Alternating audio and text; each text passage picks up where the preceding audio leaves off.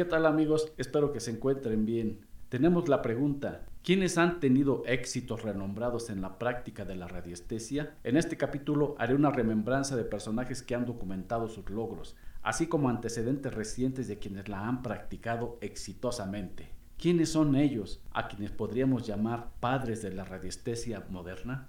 Y además trataremos de dilucidar en qué consisten las dos escuelas de operación de la radiestesia, que es la radiestesia física y la radiestesia mental. Acompáñanos. Radiestesia. La práctica que es capaz de desentrañar los conocimientos ocultos del inconsciente humano. Parece imposible, pero sus infinitas posibilidades se revelan ante una oscilación tan simple como sorprendente en el movimiento del instrumento radiestésico. Acompáñanos a revelar sus secretos. Bienvenidos amigos, soy Ubaldo Carrasco e iniciemos en esta ocasión con la historia de los esposos Biosoley. Esta ocurre por alrededor del año 1600 cuando Pierre de Berningen, inspector general de minas, hizo venir de Alemania a Jean Duchelet, barón de Biosoley y de Haufenbach, quien iba a destacar brillantemente en la investigación mineralógica durante todo el comienzo del siglo VII. Oriundo de Brabante, Jean de Chatelet había visitado las minas de casi todos los países europeos y fue director de las minas de Tirol y de Trentino antes de llegar a Francia.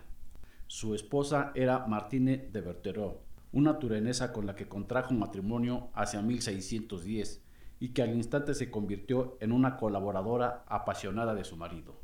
Los esposos Busoleil poseían un impresionante instrumental para sus investigaciones y estudios, un gran compás, una brújula de siete ángulos, un astrolabio universal y sobre todo siete varillas metálicas e hidráulicas con las que aseguraban ser capaces de descubrir y distinguir los minerales, los metales y los diversos tipos de aguas subterráneas. Después de varias prospecciones coronadas por el éxito, su presencia fue solicitada en Alemania, en Italia y en Suecia.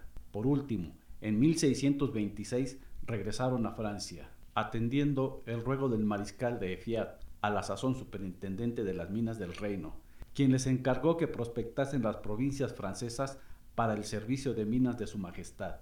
Para evitar cualquier protesta, esta orden fue confirmada en 1627 por los parlamentos de Burdeos, de Toulouse y de Provenza. Estos documentos constituyen en cierto modo el primer reconocimiento oficial de la radiestesia. Basuley y su esposa si bien adoptaron todas las precauciones posibles, vieron con frecuencia su actividad obstaculizada por el celo fanático de algunos funcionarios reales. Por ejemplo, hallándose un día en pleno trabajo en Rennes, el preboste provincial se presentó de improviso en su casa para efectuar un registro. En su opinión, ningún descubrimiento bajo tierra podía hacerse sin contar con la ayuda del demonio. Por orden suya, los Biosolei fueron detenidos, acusados de practicar la brujería, que entonces se consideraba delito. En cuanto a sus instrumentos y bienes personales, les fueron confiscados. Aunque el sabio matrimonio no tuvo dificultad alguna en librarse de la acusación que pesaba contra ellos, pese a todas sus reclamaciones, nunca pudieron recuperar sus instrumentos de trabajo, ni sus bienes personales.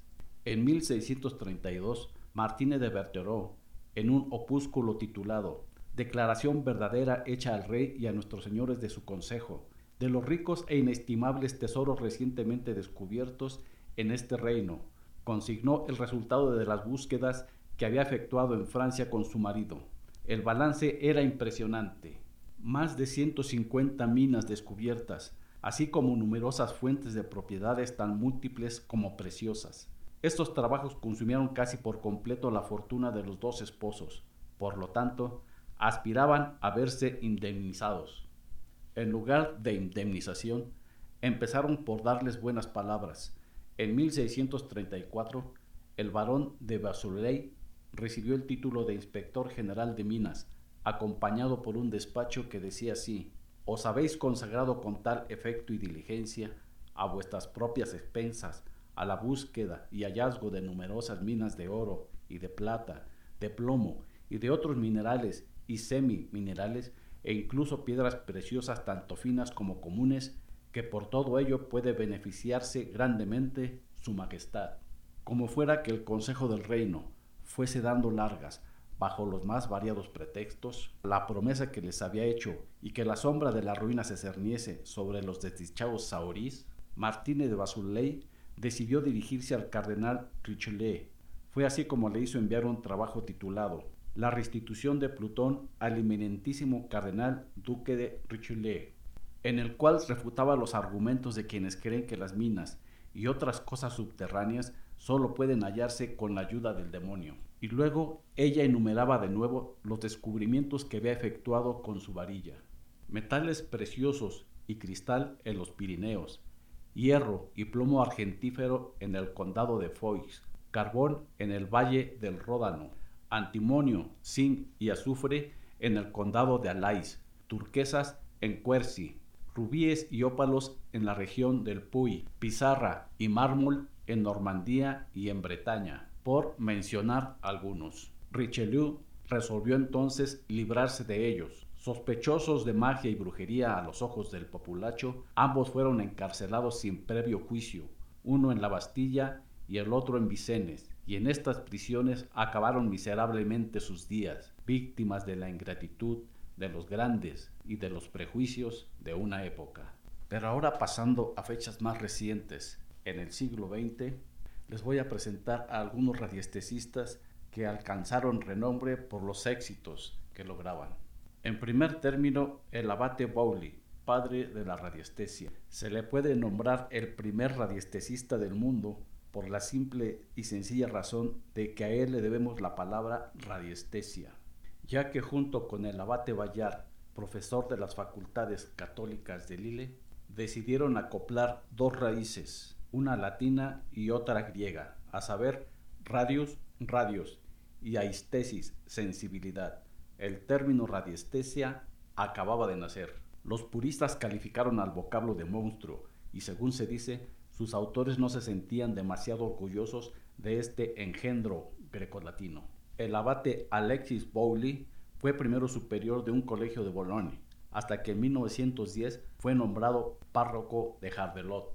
En esta pequeña estación balnearia del paso de Calais fue donde se descubrió su vocación de saorí. Cierto día, en que paseaba con un amigo saorí aficionado, la varilla que él había cogido por juego se dispuso a agitarse frenéticamente en las proximidades de una pequeña fuente. Esta experiencia le dejó intrigado y quiso repetirla. Desde entonces no cesó ya nunca de interesarse en este extraño arte que más tarde bautizaría como radiestesia y que le valió una gran notoriedad.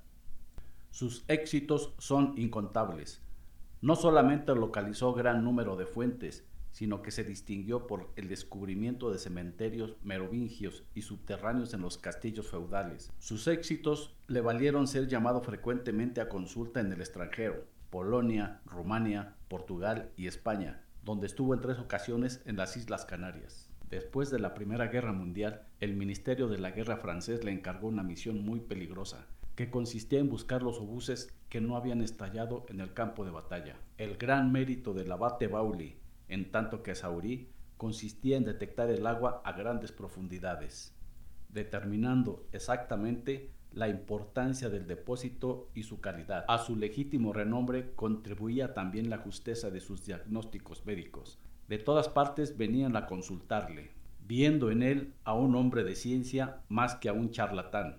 Los médicos le ayudaban voluntariamente a realizar sus experiencias. Era bien acogido en cierto número de hospitales, donde identificaba, sin equivocarse casi nunca, los cultivos de microbios que le presentaban en las probetas. Si bien puso a punto un método relativamente complejo, el padre de la radiestesia tenía de su arte una concepción simple. Nosotros vivimos, decía, en un océano de radiaciones de las que no nos apercibimos. Unos efluvios invisibles emanan de todas las cosas, y no se trata más que de descubrir su existencia constituyéndose uno mismo en un detector vivo. Una frágil antena permite captar más fácilmente las radiaciones escondidas, la famosa varilla del saurí. Yo no soy más que un buscador de vibraciones, eso es todo. En 1950, el gobierno de la República concedió a este modesto buscador de vibraciones la Cruz de Caballero de la Legión de Honor. Otro personaje sobresaliente fue llamado el Príncipe de los Auríes, el abate Mermet.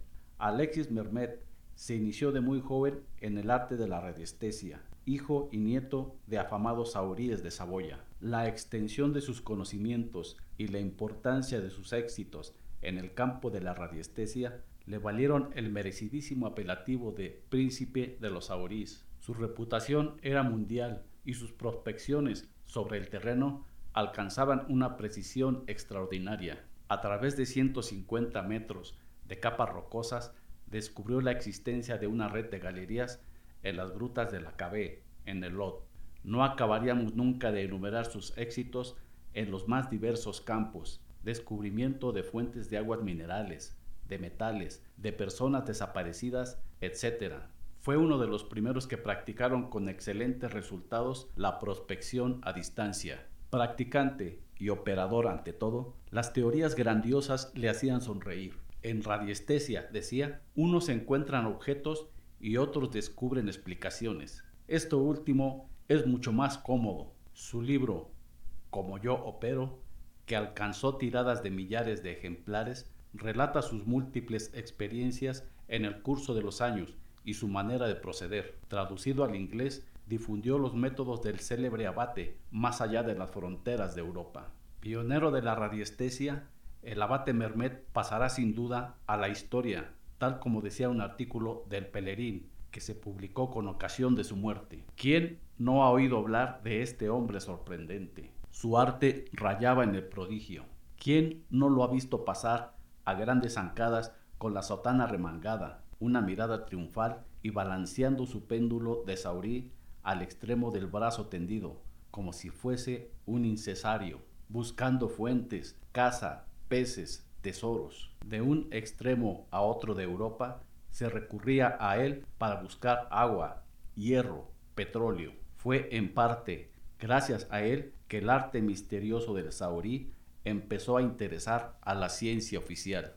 Otro personaje relevante es Henry de France, llamado en aquel entonces el aristócrata de la radiestesia. Fue licenciado en historia y en geografía. Poseía sólidos conocimientos geológicos que, unidos a sus cualidades de radiestesista, no tardaron en hacer de él un especialista de renombre en la localización de corrientes subterráneas.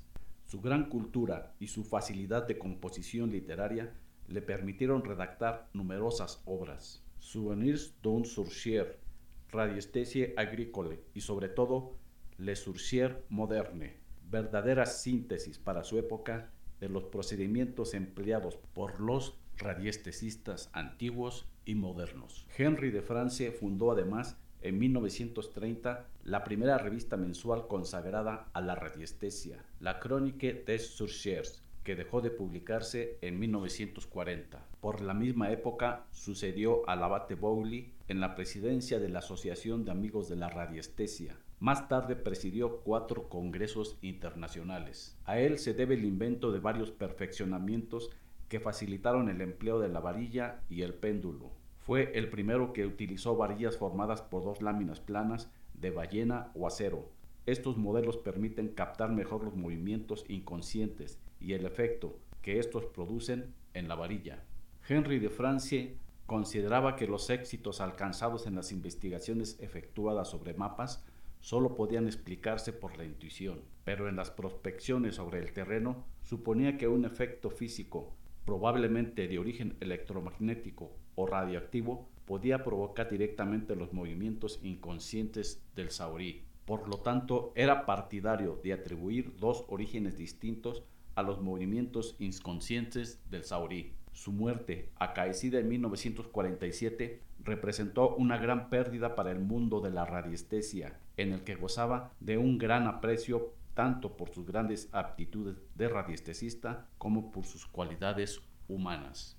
Otro personaje interesante es el sacerdote español José María Pilón, jesuita que se inicia en la radiestesia desde muy joven buscando corrientes de agua. Era licenciado en filosofía y en teología por las universidades de Madrid y Granada respectivamente. Sus intervenciones en casos como los supuestos fenómenos paranormales en el Palacio de Linares y el baúl del monje en la capital de España, la localización de pozos mediante el uso del péndulo o las varillas y la búsqueda de personas desaparecidas, incluso secuestradas, utilizando sus habilidades radiestésicas, pronto le valieron el reconocimiento y afecto del público. Es autor del libro El gran libro de la radiestesia y fallece en el año de 2012. Otro sacerdote que también obtuvo renombre con la radiestesia es el padre Mario Pantaleón, de Italia, emigrado a Argentina, fallecido en 1992, que practicaba la radiestesia principalmente para detección de enfermedades y sanación. A su vez, discípulo del Padre Pío, que era italiano clarividente y estigmatizado en manos, pies y costado, y que fue canonizado santo. También de Argentina destacó en esta disciplina el padre Ricardo Luis Gerula, quien fue escritor y autor de los libros Radiestesia Integral, radiestesia, el arte de sentir las radiaciones y energía radiante, entre otros, además de realizar talleres, presentaciones y conferencias con el tema de radiestesia. Y hasta aquí con los antecedentes de personajes recientes que han destacado en la práctica de la radiestesia. Pasemos ahora a comentar lo siguiente con respecto al estudio de la radiestesia. Y esto es que para entender su funcionamiento o su operación se manejan muchas hipótesis que son muy numerosas. Más, sin embargo, todas parecen coincidir en algunos aspectos principales como son los siguientes. El operador, comparable a una estación de radio, es un receptor de ondas emitidas por el cuerpo buscado. El operador es simultáneamente emisor y receptor produce emanaciones u ondas en dirección al cuerpo buscado, el cual la refracta hacia el operador. La radiestesia es una percepción extrasensorial, un medio de conocimiento en el que interviene la intuición. Por último, la radiestesia podría ser una facultad que poseen todos los individuos, consistente en hacer surgir en ellos un estado consciente capaz de sustituir a los cinco sentidos normales. En este punto cabe destacar que en medio de la maraña de innumerables teorías con frecuencia contradictorias en la práctica de esta disciplina, se enfrentan dos grandes tendencias, la de los adeptos a la radiestesia física y la de los partidarios de la radiestesia mental. Los radiestesistas que reciben el apelativo de físicos parecen hacer caso omiso en sus búsquedas de la acción mental. Para ellos, todo se reduce a un problema de ondas que tratan de captar con instrumentos o materiales apropiados. El pensamiento no participa en el acto radiestésico. Con esta óptica es comprensible que los partidarios de esta teoría tengan un apego particular por sus instrumentos. Por otro lado, los adeptos de la teoría mentalista asimilan que sus resultados es el producto de un trabajo mental y que en términos generales puede dividirse en dos fases. 1. La orientación mental, que consiste en orientar la atención hacia el objeto buscado, con exclusión de cualquier otra cosa. Y 2. La convención mental, que es una especie de acuerdo que el operador establece consigo mismo y que debe permitirle interpretar los movimientos inconscientes del péndulo o de la varilla en un sentido positivo o negativo en relación con el deseo mental que ha emitido o las interrogaciones que el operador ha formulado. Y con esta explicación hemos llegado al final de este episodio en el que repasamos los antecedentes recientes de personas sobresalientes en la práctica de la radiestesia y además vimos algunas consideraciones fundamentales para entender mejor esta disciplina. Los invito a suscribirse y a escuchar los siguientes episodios en el que va a haber sorpresas agradables y su contenido será mucho más rico y ameno. Hasta la próxima.